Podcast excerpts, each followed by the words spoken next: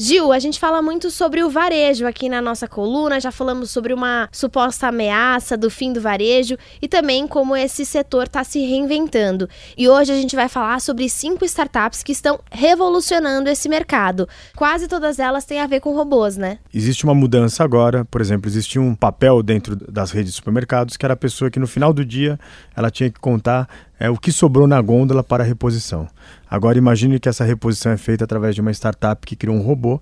Ele tem a altura de uma gôndola.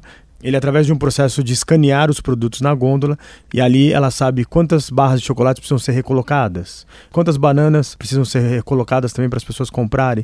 Então, o supermercado inteiro, um trabalho que antes demorava no mínimo duas horas, dependendo do supermercado, agora é feito por essa maquininha, por esse robô, e demora muito pouco tempo e as pessoas vão poder colocar frutas mais bonitas, vão poder deixar mais bonita a gôndola, enfim. Um trabalho que era extremamente manual, agora está digitalizado e robotizado. Ainda falando sobre o varejo, robôs, sobre inovações, a gente falou sobre as gôndolas, né? O que fica lá exposto no supermercado. Mas tem um robô que trabalha por trás do supermercado, nos bastidores, né, Gil?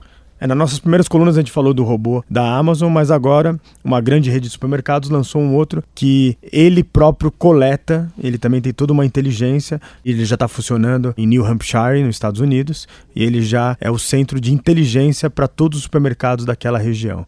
Ele já faz uma conta, ele começa a entender também que naquele supermercado da região X se consome mais geleias de morango. Então, dentro desses dados, ele consegue te mandar mais caixas de geleias de morango. Então, a inteligência, a automação é, começam a se unir para esses robôs inteligentes para ajudar no varejo. Nossa, que interessante esse robô estoquista, né, que trabalha nos bastidores, porque ele não faz só o trabalho manual, né? Ele também tem uma inteligência artificial que vai entendendo, vai aprendendo a necessidade de cada unidade daquele mercado. Se você quiser conferir as outras três startups que estão revolucionando o varejo, entra lá na nossa página Revolução Band News que você encontra no site da Band News FM.